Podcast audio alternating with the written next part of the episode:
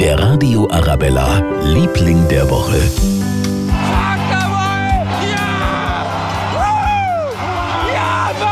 Da kommt auch knapp nach einer Woche noch die Gänsehaut. Thomas Dresen gewinnt die berühmteste Abfahrt der Welt, die Streif in Kitzbühel. Und besonders gefreut haben sich alle beim TSV Gilching-Agelsried.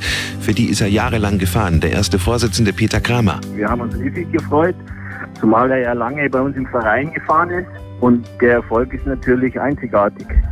39 Jahre nach dem letzten deutschen Sieg hat Deutschland wieder einen Streifgiganten und wir einen Liebling der Woche, Thomas Dresen. Der Radio Arabella, Liebling der Woche.